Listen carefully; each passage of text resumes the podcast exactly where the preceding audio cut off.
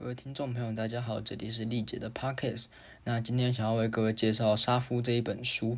呃，为什么想要介绍这一本书呢？是因为最近有在阅读一些跟女性主义啊、性别研究相关的一一些作品。那《杀夫》这本书呢，是作家李阳在七零年代所写出来的一本小说。那在书一开始呢，他有提及他创作本书的历程跟动机。他的文学整个整体的文学创作过程呢，是由鹿城故事开始的。那这里的鹿城就是指我们台湾的鹿港，就是鹿港小镇。呃，鹿港鹿城故事，它系列开始创作于李昂，他离开家乡鹿港到北部念书，那因而自然而然的写成了一些有关故乡的创作。七一九七六年之后呢，李昂前往了美国念书。《鹿城故事》有机会在台湾出版，但却被扣上了跟随这个乡土文学潮流的帽子。归国之后，乡土文学又不再是潮流了，也也如呃李阳在书中他自己有提到说，他其实是一个一直与潮流错身而过的人。而归国之后呢，李阳他有机会被介绍到《中国时报》进行呃专专栏的撰写，专栏的名称呢叫做《女性的意见》。在写作的过程之中呢，启发了李阳对于女性主义的思考。同时呢，他也想起曾经在美国的时候，因为上海发生的漳州市杀夫的这个新闻，那进而他曾经改编的小说改编成小说，那他就开始翻箱倒柜的去将在美国写出来的这个小说的草稿呢重新找出来，并将它提笔完成。只是将事件中的地点搬到了路城，成为了路城故事的另外一条支线。那接下来简单的为各位介绍这一本呃这本小说，它其实分为两个部分，呃前面比较像是第一集比较像是短篇的小说，但是尽管它每一个章每一个标题都是呃看似不连贯，但是其实它是有一个相同的时空跟相同的背景呃背景的。那第二个部分呢，就是杀父，就是这一部。中篇的小说，那今天主要想为各位介绍的是后面这个中篇的杀夫这一个小说。那它的主人公叫林氏，林氏他幼年的时候呢，他的母亲就守寡了。那一次呢，在被众人发现有一位军军人在老祠堂里面通奸，那父亲呃母亲这时候嘴里还贪婪的咬着一个白色的面包白馒头。那身败名裂之后呢，呃。林氏自此再也没有见过母亲了。那林氏是由他叔叔所带大的。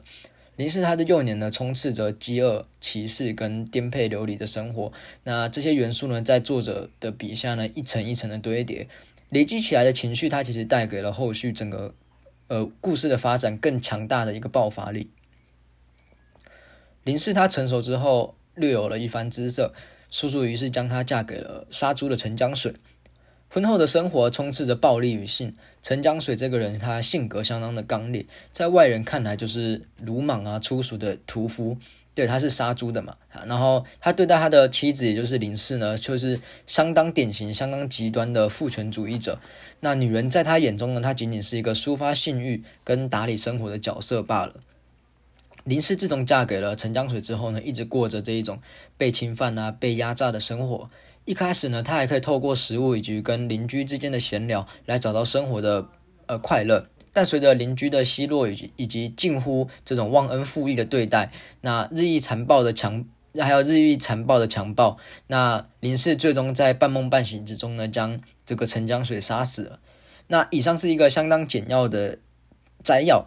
简而言之就是一个呃女性不断的受到男性以及周遭生活环境的呃欺凌，最终导致了她去。呃，反抗或者是去呃杀害了这个她的丈夫。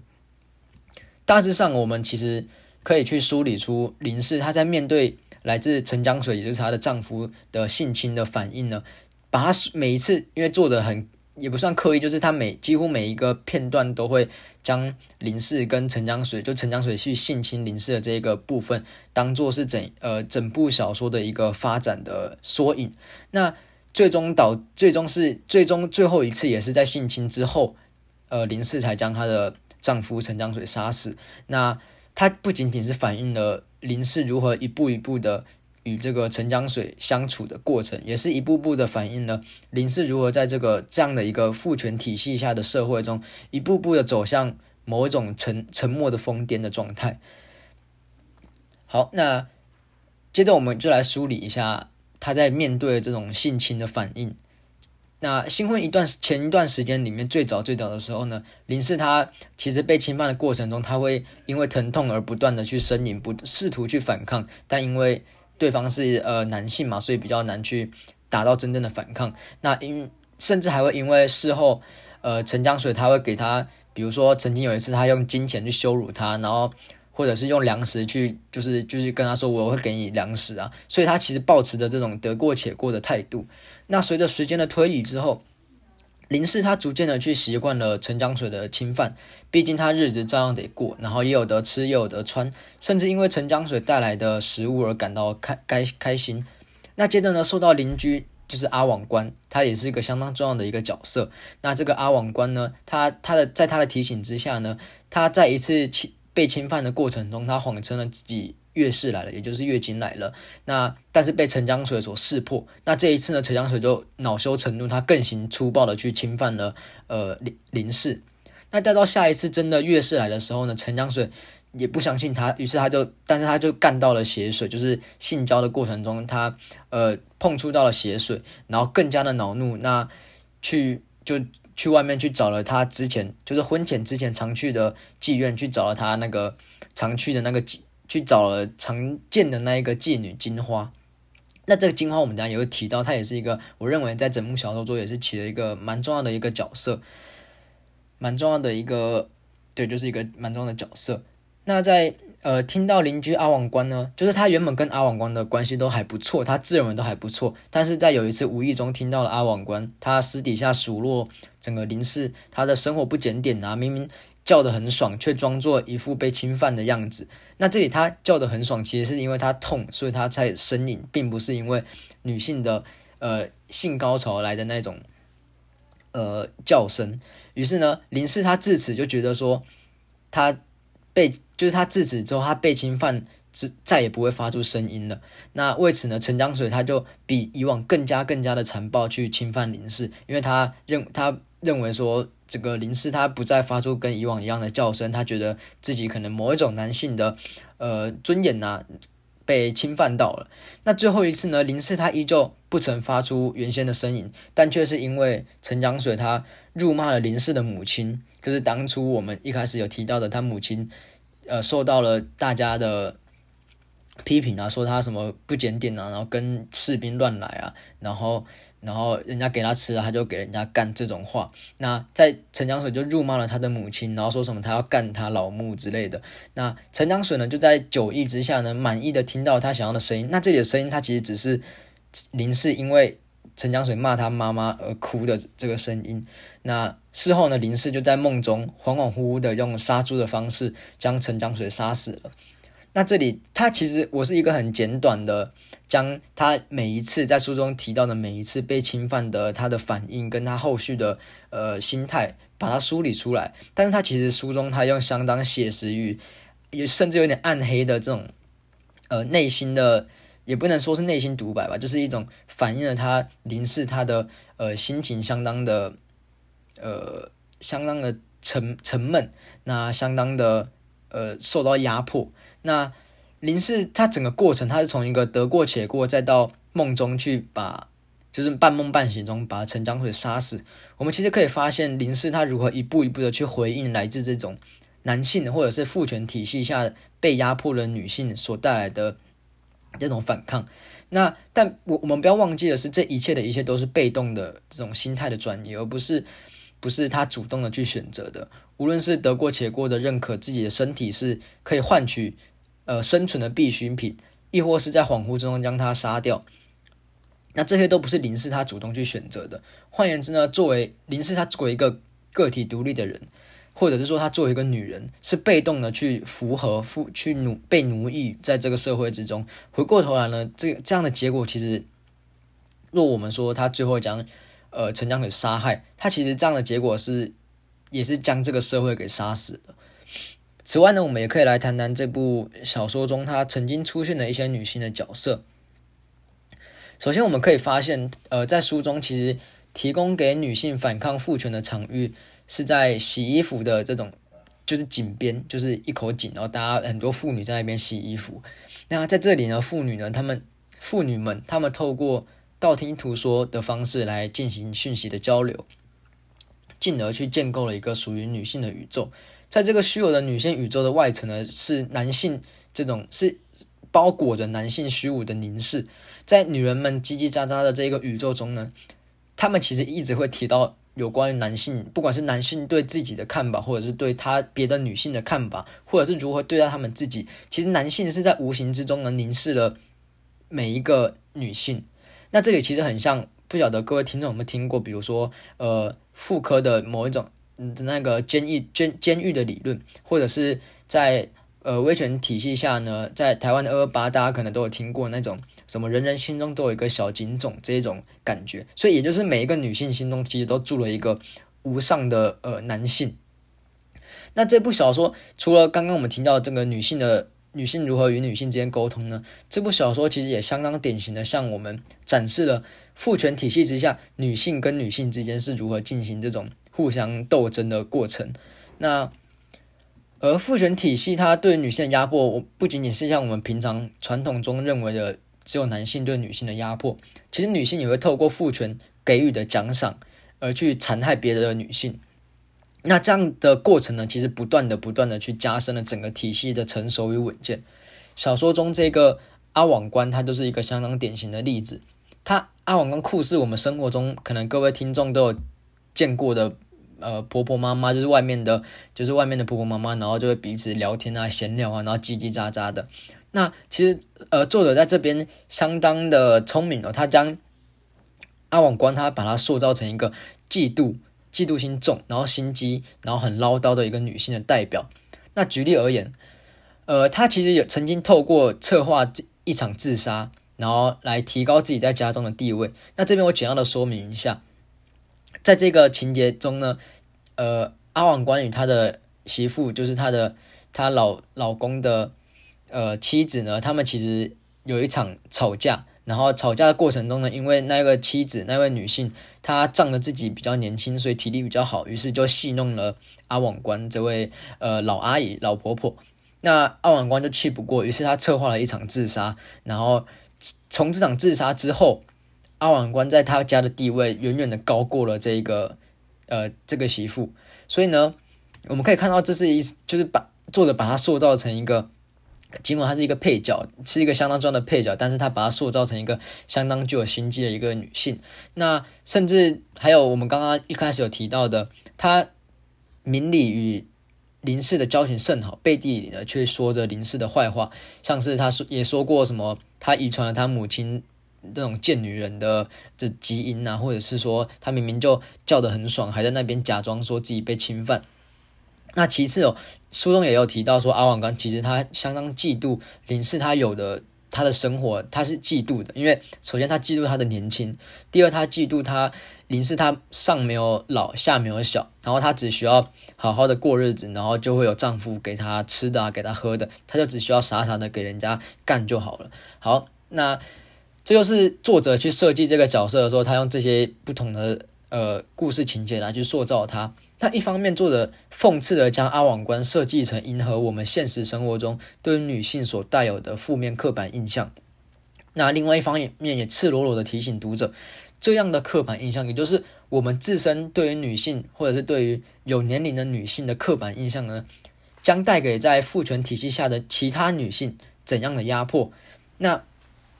这边其实会反过来一直去打到我们这些读者的心中，就是我们不断会会去不停的反思，不停的刺痛着我们，说我们这样的刻板印象是如何的去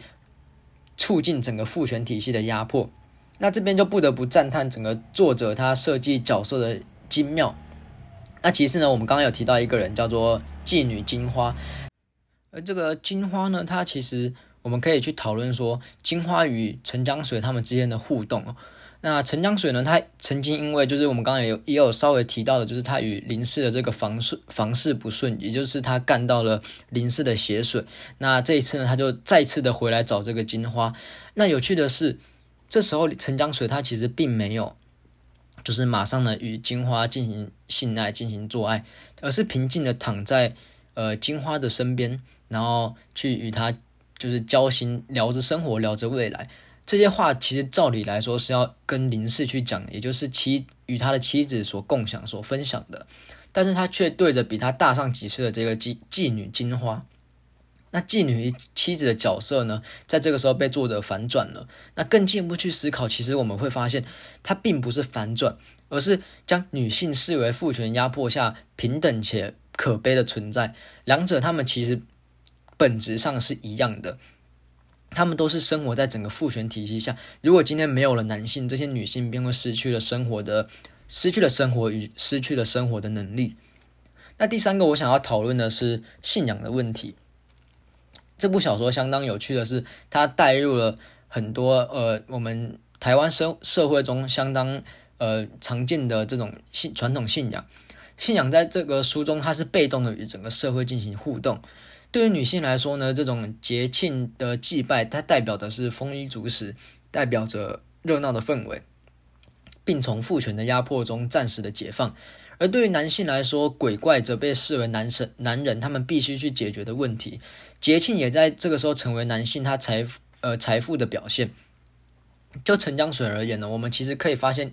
他其实并不惧怕各种鬼怪的信仰与传说。其实这一点蛮有趣的，大家可以去想想看。可是他其实他在就给大家的就是给。其他人表现出来的样子，就是他完全不在乎这些什么鬼怪的东西。那在多次面对鬼怪的威胁的时候，他都表现的完全不在乎。例如说，他强迫他曾经强迫林氏吃下祭拜吊死鬼的猪脚。那这里吊死鬼这个这个东西，它其实是出自我们刚刚有提到的阿网官尝试自杀的这一个故事情节之中。而还有一次是那个妓女金花，她曾经用观音菩萨去。劝虽然说有点情绪勒索，但是她就是用观音菩萨去劝说陈江水做事要留后路，但是陈江水也表现表现了一副不以为然的样子。而有趣的是，陈江水在面对有关于女性，就是与女性的这种伟大女性生殖能力的有关的神灵的时候呢，他就会展现出相当惧怕的这种自身的渺小性。这就是当陈江水在杀猪的时候，他曾经有一次杀死了。呃，怀怀胎的母猪，那他将肚子剖开之后呢，他又发现里面有就是就是一个类似子宫的东西，然后装了很多大概六七只的小猪仔，那他他将里面的小猪仔都把它杀死了。那这个时候他其实展现的是相当害怕与恐惧。还有最后一页，也就是林氏将陈江水杀死的那个晚上，其实这个这个这件事发生之前呢，最最最后的一个导火线是。呃，陈江水他把林氏所养的这种小鸡把它杀死了。那在杀死这个小鸡的过程中呢，他也曾他也想起了当初杀死母猪腹中的小猪仔的这件事情，于是他也开始惧怕。换言之，作者以信仰为媒介，将父权体系的完善上溯到了整个神圣或者是信仰层面的女性生育能力。这种神圣的、不可侵犯的神奇，它赋予了女性尊严，它不容掠夺的根基。因此，回到我们回拉回现实中，为女性去进行平反跟澄清。但是反过来讲，整部小说的设计，它其实这样子的设计，其实更显得女性在整部小说的故事情节之中是相当的渺小与相当的无助的，因为他们只有透过另外一个维度的的信仰，或者是另外一个维度的神奇，他们才能够。发挥他们自身拥有的这种反抗的能力，也就是能动性。好，那第四个呢，我们要讨论的是梦境。那梦境这个东西，我也觉得说是呃，这个作者李阳他相当会去运用的一个东西哦。在李阳的笔下呢，他其实呈现了整个梦境相当黑暗且猎奇的本，就是很很很猎奇就对了。而这种本质呢，又与现实中所发生的事情。恰恰好又是那么的吻合。透过这个梦境的展演哦，它能够放大现实中所发生的各种人性的黑暗与矛盾。再者，作者以插入梦境的方式来去完完整的整个故事的结构。这里举一个我相当喜欢的一个例子，就是林氏呢在幼年的时候，他历经了这个目睹了母亲的整个发生的过事件的过程嘛。那他在这件事情之后呢，他。就做了很长做一个梦，那这个梦他是逢人，他只要逢他就是逢人必讲。那这个梦境呢，在书中是这样写到的：直高直耸入云的大柱子，直插入一片墨色的漆黑，里不知里不知所终。突然间一阵雷鸣由远而近，轰轰直来，接着轰隆一声大响，不见火焰绕烧。那些柱子片时里全程焦黑，却仍直挺挺的挺立在那里。许久许久，才有浓红色、浓红鲜血的鲜浓红颜色的血从焦黑的柱子裂缝逐渐的渗了出来。在这个梦境之中呢，我们可以发现，像是柱子啊、墨色的漆黑啊、直挺挺、浓红颜色的血这些词语哦，在小说整个脉络之中，它其实相当程度的暗示着性器官啊、性侵啊、暴力，甚至带着残暴与血腥的浓烈情感。而这种情绪呢，在梦中又是缓缓的、缓慢的酝酿着，它不是那一种直接炸出来给你，它是慢慢的等待着爆发。那这是这是整部小说一开始他的做的一个梦境，而到最后的最后，就是最后一页的时候，林氏杀死陈江水的时候，这个梦境呢再度被作者拿了出来。高明之处在于，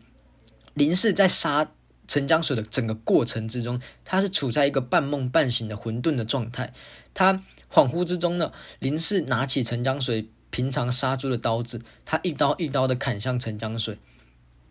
那腹肠与血肉所建设的，犹如那根幼年的梦境一般，是漆黑的，是如柱状的，带有浓红颜色的。书中是这样写到的。而那股上扬喷洒的血，逐渐在凝聚转换，有霎时看似一截红血红的柱子，直插入一片墨色的漆黑中，大概是做梦了。林氏揉揉眼睛，而后突然间，伴随着一阵阵猛烈的抽动。那的转为焦黑倒落，纷纷又化为浓红色的血四处飞洒。在两个梦境的交织之下，整部小说的结构首尾呼应，紧紧的密合在了一起。与其说林氏他幼年所做的那个梦境是预言梦，不如说是林氏在目睹了母亲被人唾弃之后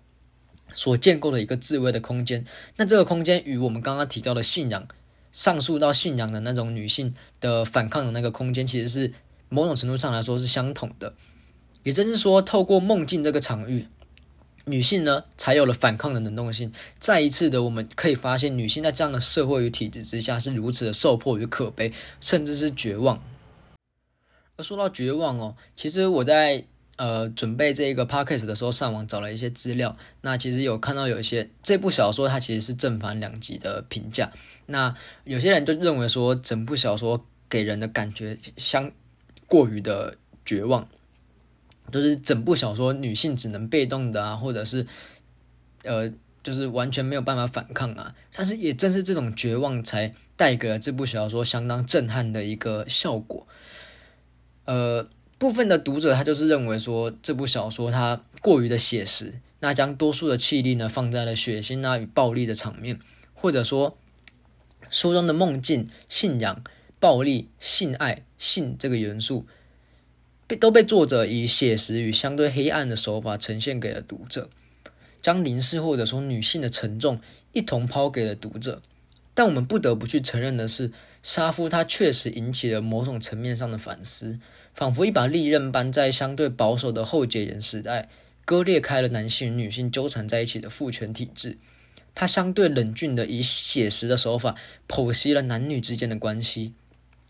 如果说这部小说它过于写实，一句人们无法负荷，那么现实世界中的女性难道不也是在这样的生活中过日子吗？或许你觉得我们有点。小题大做，或者是说李阳这部杀夫太过于夸大化，用过度渲染的方式将女性在社会中的绝望表现出来。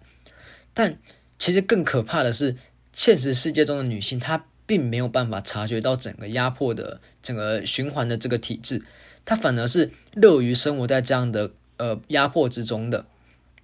那我认为这才是更加呃需要我们去值得去思考的问题。接着我们回到小说中，小说中对于女性所遇到的压迫与男性的生存方式，其实都可以在我们世界中、现实世界中找到相对应的实例。像是陈江水对于林氏的这种男性说教，这种男性说教，其实在那个妓女金花身上，我们也可以发现，在当时陈江水躺在妓女金花旁边，然后跟他聊事情、聊未来的时候，他就是以一种。男性说教的方式，他去炫耀自己杀猪的技术相当的流畅，相当的呃，相当的厉害。那去告诉呃金花他自己是一个相当了不起的男人，这又是一种很典型的男性说教的过程。那或是阿网关这个邻居这个女性的配角，她对于父权奖赏的追求，也是在我们现实中可以看到的。那这种追求，她反而去压迫另外一位女性。在整个父权体制体系的呃轮，就是整个建构的，或者是它发展的脉络之中哦，女性其实也占了相当重要的一个压迫的呃角色。其实整个父权体系它不只只是男性的压迫，反而女性的压迫也占了一席之地哦。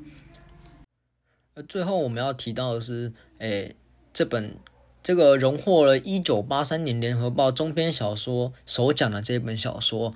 它其实后来被改成电影，大家如果有兴趣的话，可以上网去查查看这部电影，就是同名的电影。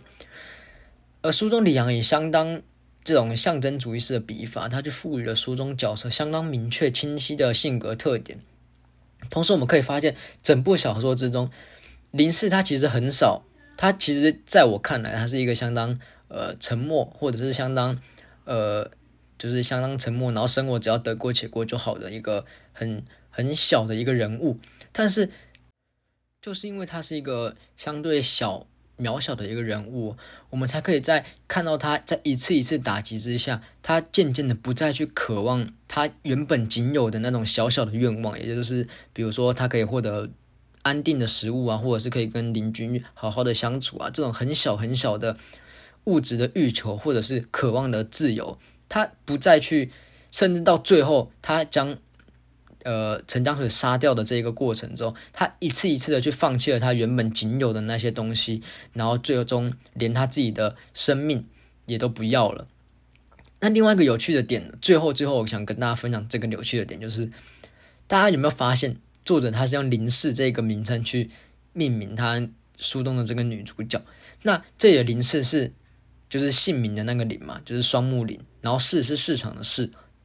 那这样的一个名称，它其实，在书中它不断的刺痛着我，因为林氏它就像是我们刚刚，如果我听众如果没有看过这本书的话，我们刚刚讲了那么多林氏，大家有没有想过，它其实只是一个林氏，就是氏是姓氏的氏，因为在我们传统的汉人社会之中哦，嫁出门的女性其实名字只有大部分的名，大部分人的名字只有家人知道，对外来外人来说，他们仅仅是冠上丈夫的姓氏。像是如果，比如说我们以这个林为例子好了，就是如果一个姓林的一个女女性，她如果嫁给了呃，比如说黄黄家，嫁给了一个姓黄的男生的话，那她可能之后人家就会叫她黄氏，也就是在林氏在书中，她宛如她并不是代表着单单的一个人，而是所有的女性，就是她是一个集称的概念。好，那。这就是今天想要为大家分享的《杀父》这本小说，那希望大家会喜欢。那如果大家有兴趣的话，也可以跟我在留言区可以跟我推荐一些不同的书啊，或者是不同的呃小说也好啊，或者散文也好，或者是一些研究的专书也好，都可以与我分享。谢谢大家。